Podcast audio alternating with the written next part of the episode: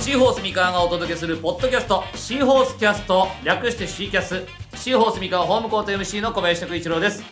この番組では選手やチーム関係者を迎え、毎回テーマに沿ってトークとは一味違うリアルカンバセーションをお届けしております。今日のゲストはこの方、自己紹介お願いします。シーホース三河アカデミーコーチに戻ってまいりました。島田です。よろしくお願いします。お願いします。神々です神々です、いきなり。島田元こういうのさはんで苦す。手です。よろしくお願いいたしまよろしす。くお願いします。島田さん、はい、お帰りなさい。ねただいまです。えはい何年ぶりですか、シーホース。八年ぶりあ、もうぐそらいんなですかにね。はもともとはねルーキーの時に、はいこのシーホースでプレーをされていて、い、はい、そしていろんなチームを転々とされましたねそうですね。もう一年一年コロコロ変わって、今は大変な思いでしたアカデミーコーチとして、はいまあ、このシーホースに戻ってきたんですけど、はい久々に戻ってきたまずこのシーホースの印象ってどうですかそこは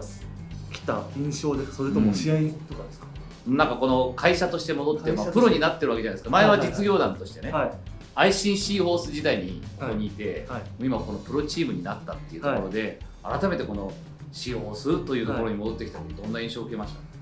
正直企業としてはなんですかシーホース三河っていう企業を僕はあんま知らなかったので、はいはい本当にもう愛心シーホースそうですね。があって選手がいると思ったんですけど、はい。今はもうなんかこう分裂して、そうですね本当にシーホース三河のプロうん。の企業があってそこに選手がいるんじゃないかなので、はい。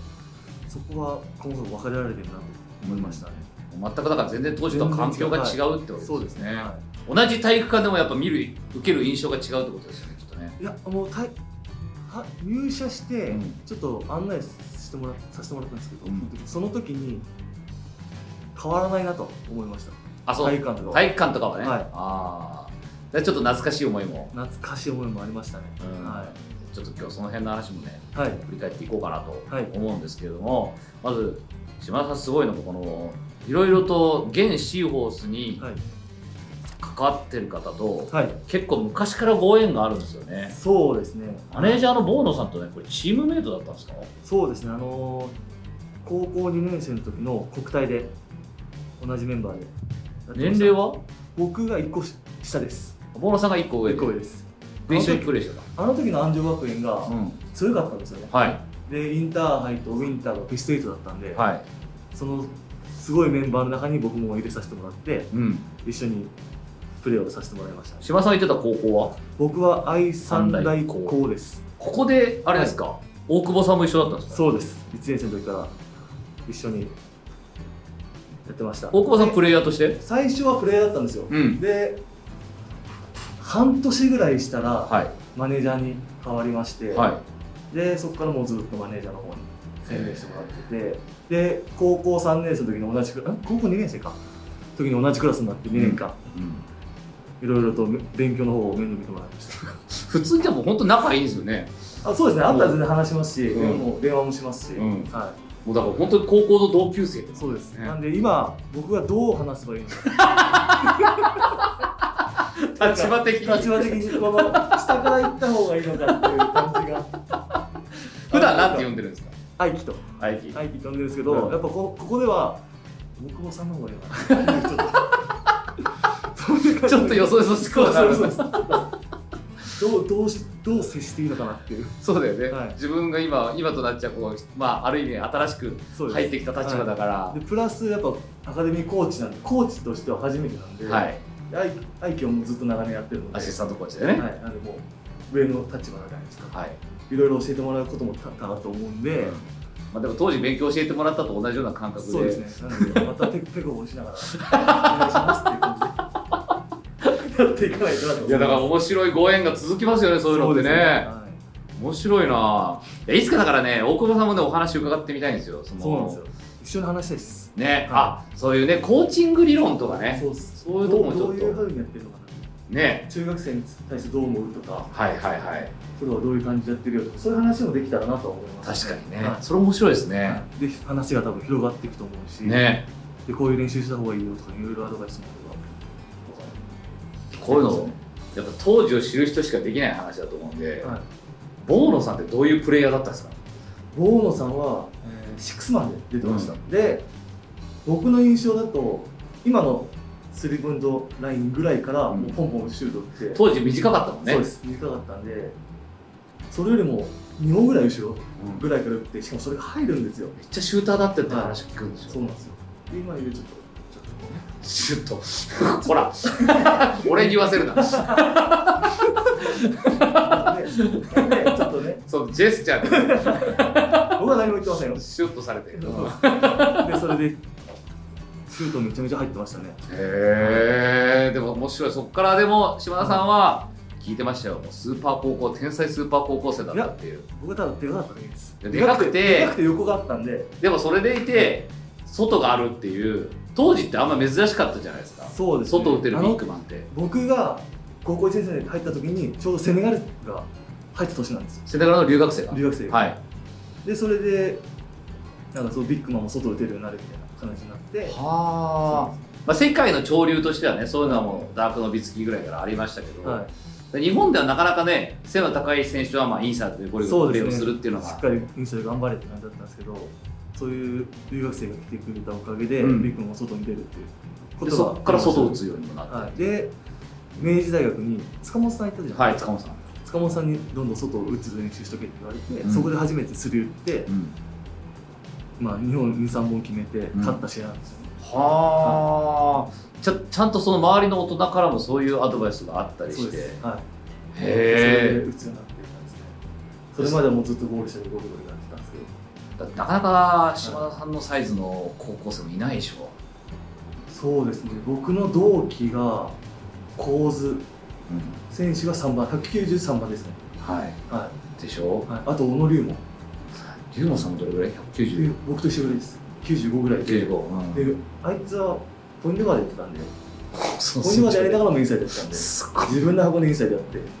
すごいプレーですねこのぐらいの時代からいろいろそういう何でもできる選手が増えてきましたよそうね。ですね。ね出てきましたねあとはやっぱ僕僕たちの有名だったのが信平うん。勇気がいたんで、はいあいつは走れて3番ポジションやってたんで、うんそのそうですね僕たちの代ぐらいかなそうだからその辺からなんはかこうサイズがあって何でもできるしかも何でもやらしてもらえるっていうようそうですなねもう本当に自由にやるみたいな感にじでし時たね代になってったのかなっていう気はするんですよね、そうですね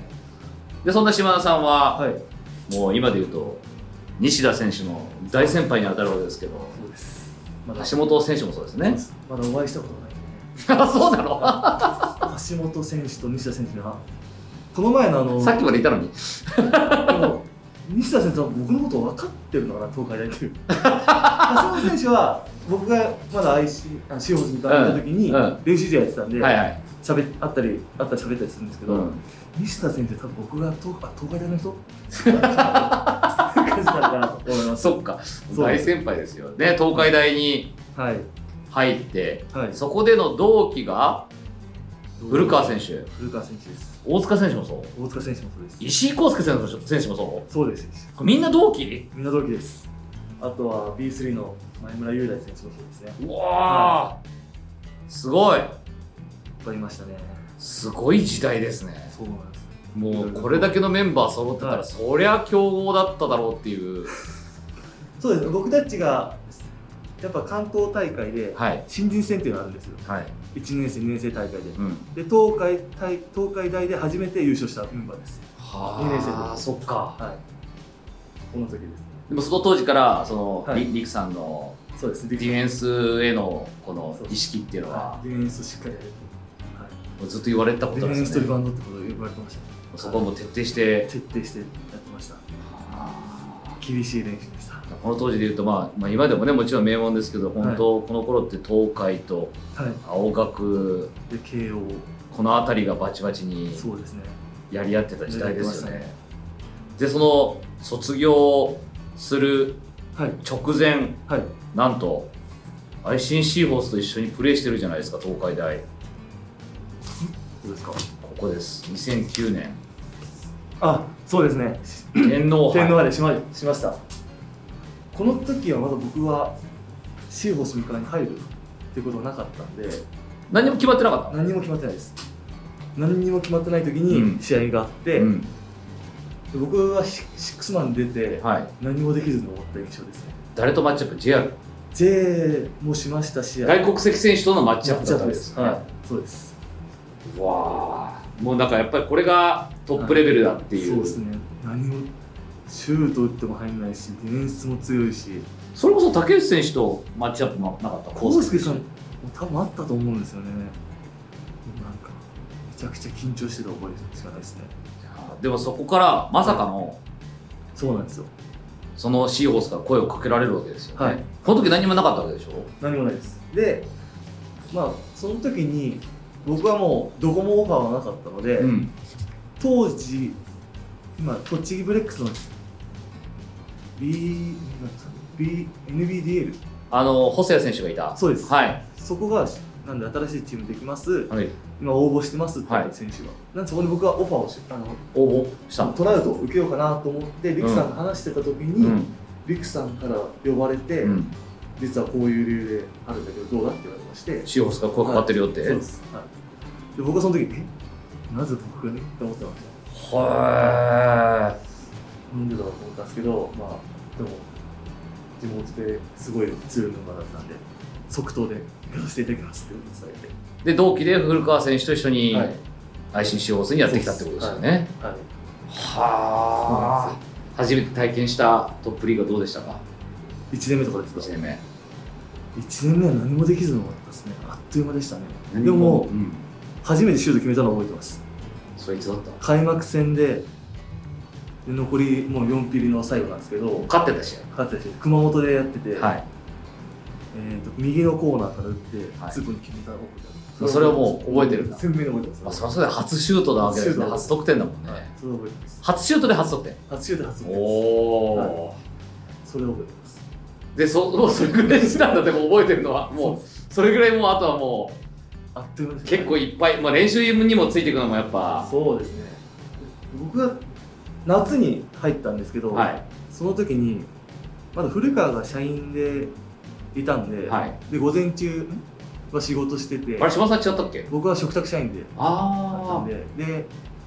12時ぐらいに僕が僕来まして、ではい古川もいない状態でめうんすごいメンバーがもうストレッチしてるあはいコートの端の端にい ました。みんながいる端の方に。古川選手も端にいてあ古川先生あいまだ来な見や来てなくて来てなくてうん、やべ誰も話せる人いねえしこうすごい文化だしだって佐古さんとかでしおょ、子さん浅山さ、うんん、柏島さん、うん、柏木さん柏木さん柏木さん代表行ってましたあその時康行った介んさだんがあと何名かいて、そうだよねでそれでもう怖くてもそうです端のコートの端と端にいてう、うんまそしたらもう佐古さんが「お前こっち来いよ」って言われて「あはい」ってあ、そりゃそうだよねそれやっぱりささささすが佐古さんだねそうだねそこ声かけてくれて、言って、はでこう入らせてもらっいてみたいな、はいって感じですねペコペコ状態です毎日緊張の連続だったでしょ、めちゃめちゃ緊張しましたね、でもなんかちょうどねはい、これって僕もはい本当にこうやって正式にシーホースのはい、 MC をやらせてもらうようになったぐらいの頃なんですよあそうなんですねちょうどその前も2007-8ぐらいからもやらせてもらってたんですけれど、はい本当このいわゆる週末の番組やってたんではいどっちか土日のどっちかっていう感じだったのが、このぐらいから土日両方やらせてもらうようになって、はいまあ、正式にこうホームコート MC としてやらせてもらったタイミングでもあったので、はいなんかすごいこうなんか島田さんの印象もすごい残ってるんですよ大体いこう誰よりもコートに早く来てそうですね練習をして、でファンからも団長はじめもうファンの皆さんからもすごい愛されてたでしそうょですね。ずっとこうやってよろしくお願いしますってニコニコしてるからみんながやっぱ声かけやすいところもあってそうですね。あとはもう試合中に常にもう声出してて、ってういうんのはそれがいいってことになりまして。ね、はう、いもうん君和さんが立ってるその横で僕が立って応援してるんで、はいまあ君和さん邪魔にはなってたのかでもやっぱその何かしら自分なりにこはのチームに貢献しようっていう、そうですね。やっぱプレー面ではやっぱ全然貢献できなかったんで、その分はやっぱ声出して、うん24秒とかにもそうですし、うん、相手が誰かファールなんかとか、うんそういう話もちゃんと声出していったりとかはいはいはいですかね。はいそういうのはもう自分なりにいろいろ考えながらはい、どうすればいいか、チームにどうどうすれば貢献できるかということを考えながらやってました。はい、何年いましたっけシーボスは僕は2010から14年のシーズンまでですね、はいでもこの間にすごいね JBL あそっか初めの年が震災でそうなんですよシーズンが途中で終わっちゃっ終わたっちゃったんですよシーズンだったのか、はいそれもめちゃめちゃ覚えてますよそうだね東京にいたんですその時ちょだからそうですよねちょうどそれで試合があるよっていう前の日でしたもんね、金金金曜日曜試合で、うんでも金曜日ちょうどその時ですかねで、まあ、ホテルにその時いたんですけど震災になって、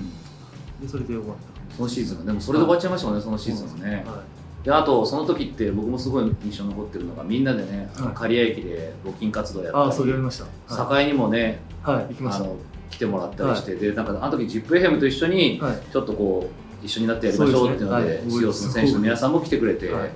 で一緒にこう募金活動堺の交差点の真ん中でね、やりましたやったりとかそれねめちゃめちゃ覚えてますねねだからこれが1年目だったと思うとまたすごいですねそうなんですよその直前は天皇杯で優勝してたりとか4連覇ですもんねそうですよね。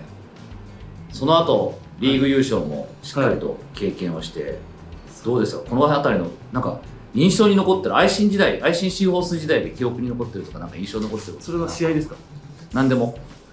何でもいい別に試合じゃなくても、えーこういうことをなんか先輩たちと話してたとかもう柏木さんには僕は本当に僕バスケ全然わからなかったんで、うんその試合の終わり方のことは覚えてますあー言われたこと残り時間がない時に、うん残り時間1分ぐらいだとしたらこっちと、えー攻撃の時間がどれぐらいあるとか何回あるとか、うんここでこうした方がいいとかそういう話をしましたね、そういうのはやっぱこう向こうから言ってくれるそうですね柏木さん言われましたねそれで、んそのそれは鮮明に覚えてますね自分からもなんか聞きに行ったりはしましたそれ聞きにあの J とかん、には聞きましたね、ポジションどうするを取れるとかああインサタイイミンドグでとか、はいうん話はしてましたねそういうのはやっぱみんな教えてくれるもんですか教えてくれますね J とかは全然優しく、はいこういうふうに場所取りするといいよとそうですかね、はへえじゃあその時っていうのが基本的にこのプレイヤーとしてい、のはい、基礎を学んだそうですね4年間っていう感じですか、はい、いろいろと勉強になった4年間ですかね、まあ、あとはまあアウェーの試合で残り時間2秒ですごい寒い時うにん2秒残り時間2秒で僕が出てうんパス出した瞬間に試合が終わったっていうのもありますそれも覚えてないそれ覚えてますめちゃめちゃ寒い時どこでそれどこだったっけなちょっと覚えてないんですけどでしかもその時覚えてなくてなんかみんなに言われたんですけど、うんそれコウスケさんが変わったんですようん僕はコウスケさんって呼んだつもりなんですけど、うんおい、コースケみたいな感じで それをみんなに言われて、いや、僕、そんな言ってなさいよって言うんですけど、お前言ったなお前呼び捨っててしてるなっつって怖っと思いながら、ねこれさ今と違ってさ、はい当時はまだめちゃくちゃ厳しかった時代だもんね本当この先輩はい怖いが、冗談でも言えなかったもんねうなんかよわったっすまあ、でも笑いに変えたんで終わったんですけど、もうそれは覚えてますね。いいやや、コースケ って言って覚えないよってそうです。でみんなにはそう聞こえたんですそうです。聞こえたらしいです。そういうなじゃあ4年間のそのシーホース時代を経て、その後はもうまたいろんなチームをそうですね。転々としますね、はいこれなんかまず移籍するきっかけはあったんですかそうですねやっぱ試合に全然出れてないっていうのもありましたし、うんで仕事量も結構増えてきて、んいろいろ考えてやっぱバスケで頑張ってプロ目指したいなと思って、うん移籍した感じですねそっかそういわゆる今それまでは社員さんとしてもそうですね社員で働い仕事もやってたから、はい、そ午れ前中仕事して、うんで午後からバスケする感じだったんですけど、やっぱそれよりもやっぱプロになって一回バスケ一本で頑張ってみたいなと思って、えー山田部長から当時、はいその時部長に相談して、はい、で君和さんに OK もらって、ん移籍する感じになりましたねうんはい大きな決断だったでしょそうですねでその後もうまだ決まってない状態で君和さんに挨拶行って、うはい、プロ目すいませんプロ目指すことになりますよろしくお願いしますって伝えて、うん、はいなんて言われましたその時その時はもうお「頑張れよ」ってこと言われて、んまあいろいろ大変だと思うけど自分の成長するために頑張ってこいってこと言われましたでもやっぱりちゃんとそういう時にしっかり挨拶にも行かれてるしそうですね、はい、そういうこと関係が今にこうやってつながってるのかなとそうです思うしねそういうのはちゃんとしようと思ったんでプロになったっていう時はいに何がこう一番違いました、まあ、本当にもうバスケのことをしっかり考えないといけうんない体調面もそうですし、うなんんでここら辺はやっぱ1年目は戸惑戸惑いましたよね、うんまあ、1年目はちょっといろいろすごい大変な1年だったんですけど、最初和歌山でしたねそうなんですよこの時に経営がいろいろありましたもんねはい いろいろプロになってそのいわばバスケで食って食ってなったのに、急に1年目でいきなりそういう経験をしちゃったわけでしょ、そうですちょっとそれは怖くなりましたねえバスケってこういう感じなのだからまだそのい B リーグ前でいろいろと成熟する前っていうのもあるしそうです、はいそれでも逆に言えばすごい経験を1年目にしたってそうですね。はい。どん底を味わってるの で、だって給料が未払いとか、ねまあ普通にありましたし、海外ではねよくそういう話は聞いたりもするし、はそれがでもこの頃のまだ日本のリーグでも起きてたっていうところでね。で結局じゃあ1年ではい。そこはまあ、まあ、要はもうチームとしてもそうですよね、そこで存続できないっていう形になりましたもんね。そうですね。はうんい。で、その時にも筑波が一緒で感じになって、はいもうみんな選手、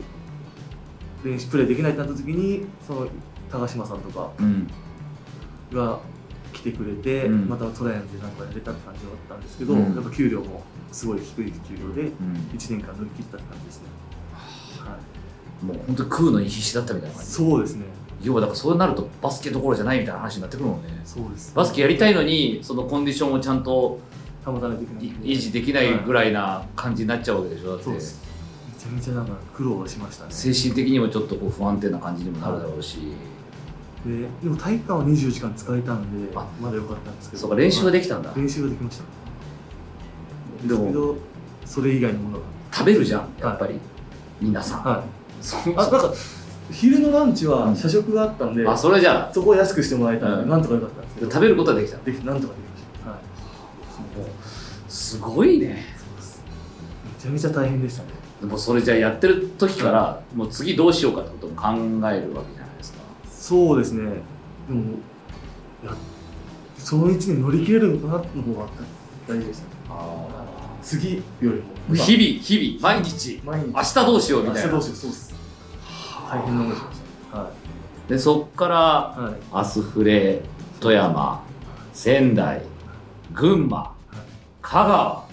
三重すごいねはほぼ毎年いそうですほぼ毎年引っ越しそうです引っ越しばっかりでしたねはこの生活いかがでしたかいいやもう逆に慣れちゃいましたよもうあ、もうもうそのそろそろ引っ越しの時期 だなみたいなだな みたいなよくないですでも本当は次まうんあ、はい、アスフレと富山は、まあ、もう来年もどうみたいな話だったんですけど、はいまあ、アスフレは、まあ、この15年1617年は B リーグが開幕した年なんで、はいちょっと B1 で行きたいってことになって、うんお断りして、うんで富山を超えたんですけど、うんで富山の時はやっまあ来年もって話はあったんですけど、うんちょっと迷ってって感じですかね、はいいやでもこれだけ移籍を経験してるってことは多分、はいプレイヤーとしての経験値としてはすごいじゃないですかそうですね、環境が変わるチームメイトが変わるっていうところにじゃあどうやって馴染んでいくんだっていうところってはいやっぱもう経験がないとなかなかそれってすんなり入っていけない部分があって、はい同じチームにいるだけでは味わえないことじゃないですかはいこれって今のこれからのアカデミーコーチとして、はいまあもちろんその学生のみんなはそんなね転々とするってことはそこまでないのかもしれないけれど、はいいわゆる環境が変わるチームメイトが変わる、はいさあどうするっていうところのアドバイスに生きてくるんじゃないかなと思うんですけどどうですか、僕のこの感じ的に結構明るい感じなんで、うん明るくて誰でも話せるような感じなんで、ん、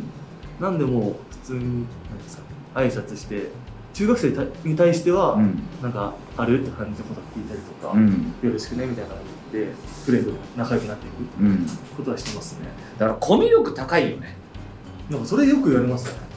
だからこんだけ転々としても何も苦じゃなかったわけでしょ全然苦じゃないそういうの普通環境変わるの嫌がる人って多いと思うね、はいいやもうバスケなんでうん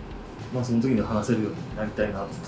コミュニケーション大事だなと思ってるので、まあだから自分から基本的には積極的に行もきますだけまあちょっとだけどもやっぱ合わない選手とかた絶対いるんで、う、うん、その時にはちょっとやっぱなんとか距離を一つ置い置いたりとかもしますけど、最初だけだったんですねその緊張して自分からあんまいけなかったのその IC に入ったばっか毎の週は頃もうそんな感じですもう すごかったからすごい恐恐縮しちゃった縮しましたねあの時は怖かった怖かったイメージしかないですサポ子さんいるわうわすいませんみたいなしかも強豪でねもう本当にそうです全員がもう勝って当たり前のそうです上昇軍団だったんで、そこに入ってるわけだもんね、はい、それはさすがにちょっと僕のはコミュ力では無理 でしたそこは島田元氏のコミュ力を持ってしてもそれは無理でしたもうレベルが違いすぎました佐古さんに声かけられるまではそういけなかったもう怖かったですいやーでもこのコミュ力大事っていうところはぜひちょっと多分今後のアカデミーコーチとしての、はい多分一番の強みにはなってくると思うじゃないコミュコミュ力そうのとでこすろねは、コミュニケーションがやっぱ取れないと中学生は多分中学生から絶対来れないんで話すことって、うんうんなんで僕たちから行かないとどうすればいいかっていうのが分からないと思うし、はいなんでやっぱ今も勉強中ですけどねどどううやアドバイスすればいいかとか、あ島田さんがはい、学生から、まあ、トップリーグに来るまでプレーしてくる中でやっぱ叱られることってのは結構多かっ僕当時はやっぱり蹴りとかうん叩くとかうん罵倒とかは当たり前だったんでた、うんそれは慣れてましたけど、うんまあその時からやっぱりそういうのは絶対良くないと思ってたんで、うんで大学のリクさんになってからはそういうのは絶対なかったし、うんでリクさんはすごいコミュニケーション取ってくれたはい方なんで、はいそういうそういう感じでは絶対自分がしもしコーチとかになった時はそれが絶対しないとか決めてたんですあよ、まはあいなんかその自分の中のその学生時代のちょっとした、まあ嫌だなって思う、はい思うはところが反面教師としてそうです今ちゃんと生きてるってとこそろだうよですねね、。はいなので僕はもうくこ言葉でどうすればいいかなとかそうういう、んで上から絶対行かない、うんもう本当に対等な立場で話すってことだから、決めてましたそれって君風当時もそういうスタイルじゃないそうで昔すねから金髪さんもそうですね、はい相手のこと尊重して、はい、ねそうしないとやっぱ相手がどう思ってるかって話は聞けないと思うんですよ、うねんはいうんでちゃんと本音の話をしたいと思ってるのでどうどうってことで、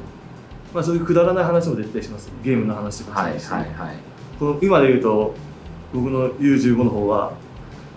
ポケモンはいなんか携帯をこう歩きながらポケモンあるじゃないですかポケモンアプリがうんうんポケモン GO ですかをやってるのでその話をしたりとかして、何ゲットしたよとかそうです 僕もだから初初代のポケモンなんでうん親父は、うん今で言うとポケモン全然知らなくてうん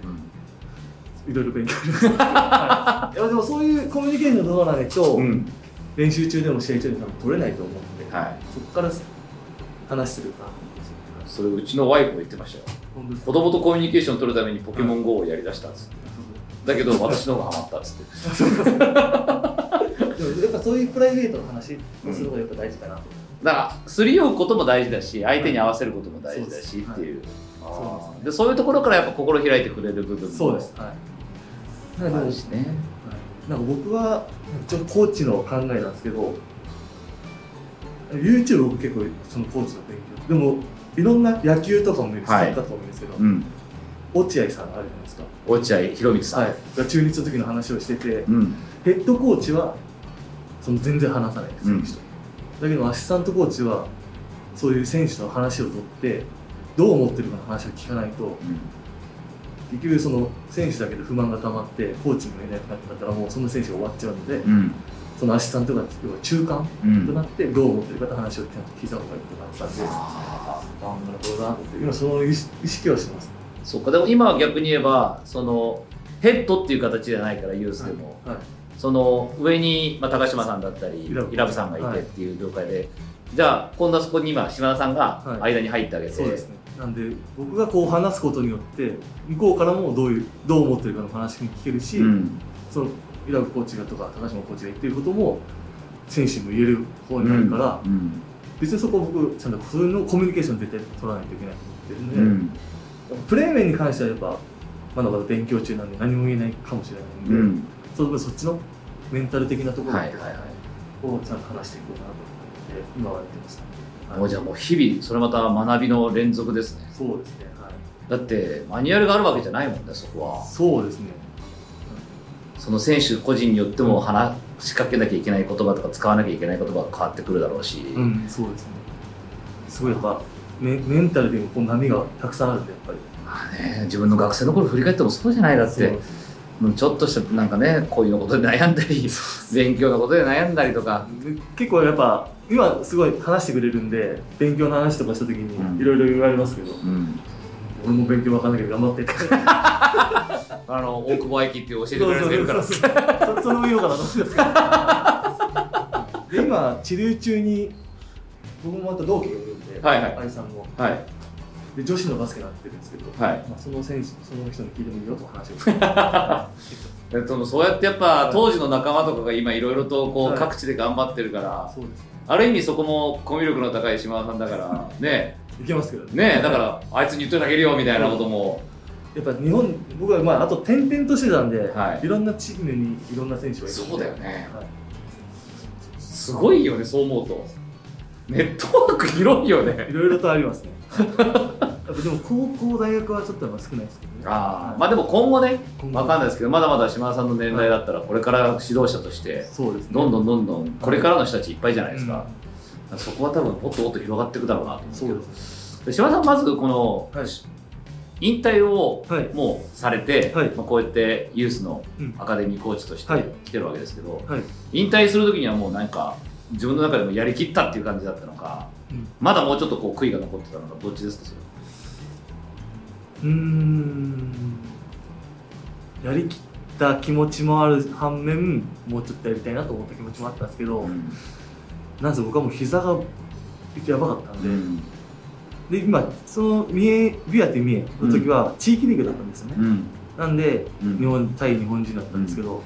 で来年からビアティンが B3 に上がるんですよ、うねん B3 イコールやっぱマッチアップする外交介の選手はが、うんいなんでじゃあこの2年間やってた地域リーグよりまたはるかにレベルが高くなるプラスこの膝持つのかなっていう感じもあってでしかもその時はやっぱ仕事しながらバスケだったんで、はい、忙しくなうるん余計プレーあのー疲労がたまる、うんで年齢もそうだしってかんいろいろそう考えてもうこの時しようときかなと思ってやるんですかね、そっかはい、はでもその時って辞めるってなった時は次は決まってたんですかい、いや何も決まってないですもう決まる前にはいもう、えー、ちょちょうどビアティ・ミエがもうリーグ戦も何も終わった状態ででどうしよっかなと思ってもう引退決めたっていう時に、まあ、まず最初に大久保愛希はいに電話したんですようね、ん引退することになってうん引退するわって言ってで愛希は「どうすんの?」って言われて「いやまだ決まってない」でもやっぱ僕はそその時にすぐ「あちょっと君川さんの電話番号教えてほしい」うんちょっと引退の報告をちゃんとしたいからってことを言われまして、番号を教えてもらって、うんで電話したんですよねうんでその時にまあ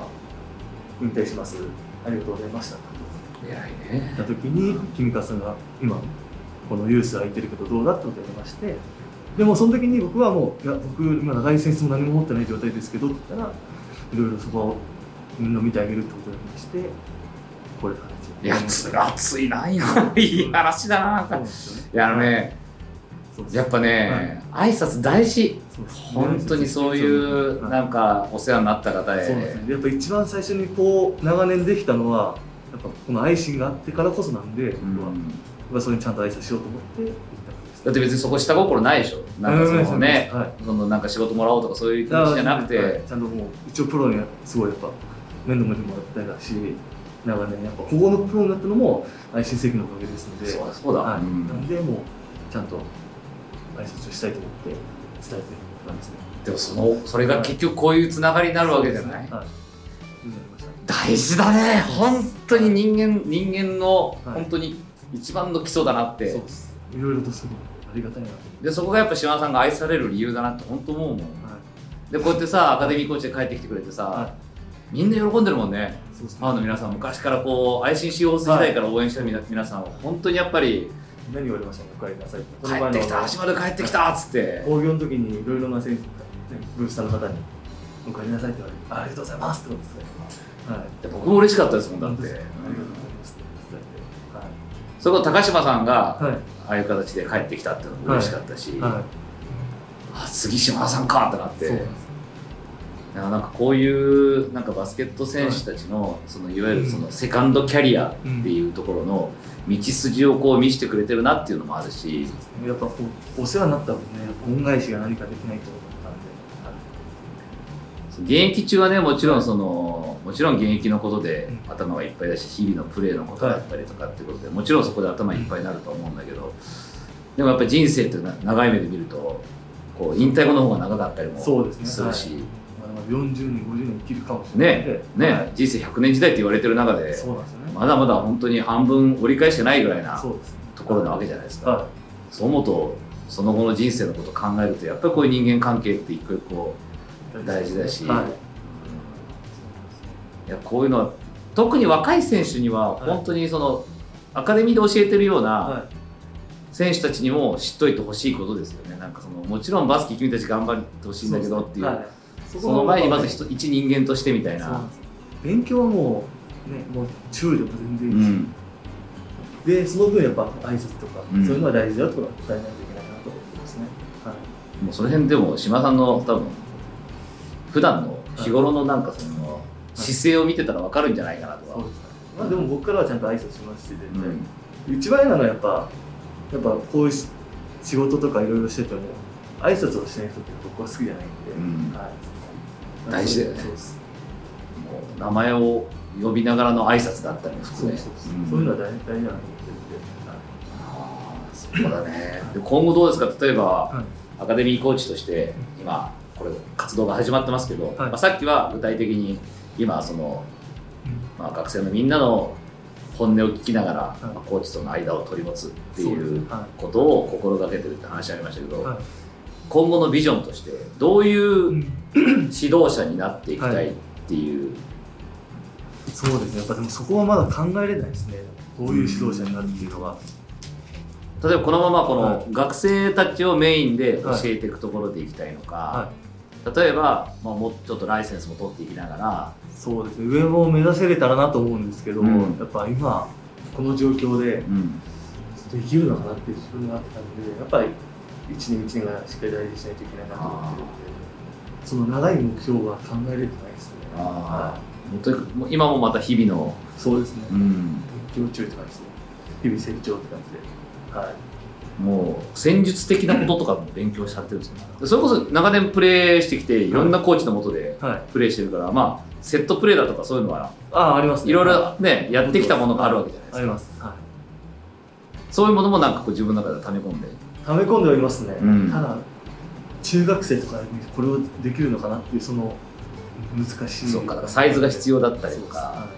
能力が必そうです要はいだったりとか、やっぱりプロだったら使えるフォーメーションでも今やったら中学生やったらどうかなって考えてるとかまあ、あと年々やっぱバスケスタイルも変わってきてるしそうなんですよねやっぱトップ今はね高い力のトップピックが多いんで、うんそれにどう動かすかなって考えてるとうかん今はウォリアーズのプレーが多いじゃないですか、うんファイブアウトのバスケみたいなそうねそうです誰もが外を打ってみたいそうなですそうですなんなら最近リバウンド入ってなくてもカリー打つもんねスリーポイントそうそうそう彼が決めてるからすごいよねそうねそうあれはカリーだ作戦カリーなんだなっていうそれを今中学生には出したら多分難しいと思うんでそううんなんかそれが当たり前になっちゃうとねチームプレーじゃなくなるしみたいなで高校になってそれが活かせるかってなったら難しいと思うんで、うんいろいろ感じ勉強があります難しいですねいろいろと教えることに関しては、うんでもいっぱい見てはいるんですかそうい見てうますねいろいろと、はい B リーグの試合も B リーグの試合はあんま見れてないですねあ本当海外のものが多い海外が多いですね B リーグちょっと見ないといけないなと思ってるんですけどやっぱでもそれこそ香川のプレースタイルは変わらないなと思って見てますね、はい、は今の石川ヘッドコーチ、まいはいあ、僕の下の方なんですけど、うんまあプレー見ててもあプレーは一緒だなとうんでもそれは止められないんでうん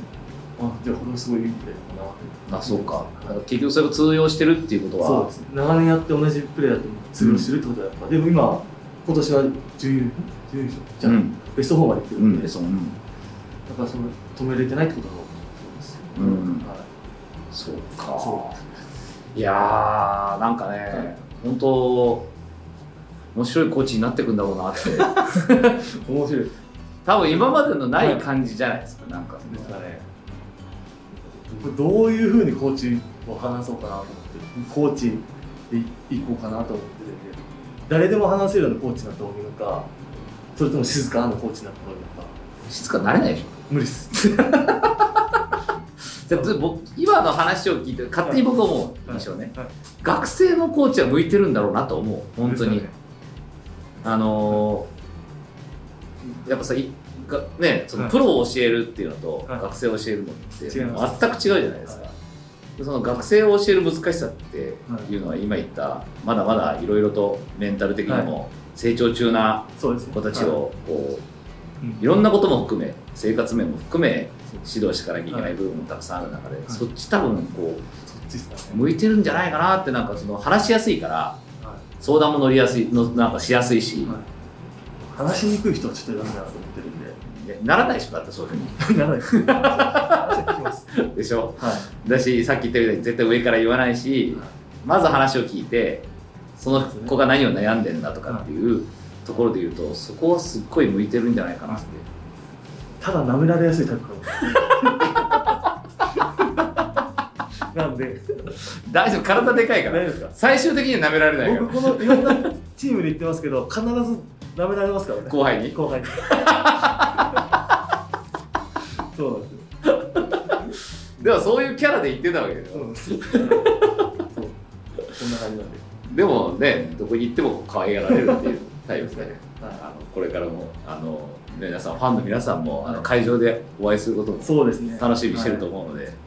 またちょっとみんなに会いたいですよねぜひあのファンの皆さんもあの見かけたらそうですねお声をかけて、全然僕は声かけてくれた方がありがたいんでね、うん、はい、はい全然話しますしはい距離は絶対置かないんでねはいはい、ぜひぜひはいということで今日は島田元志さんにお話を伺いました、どうもありがとうございましたありがとうございました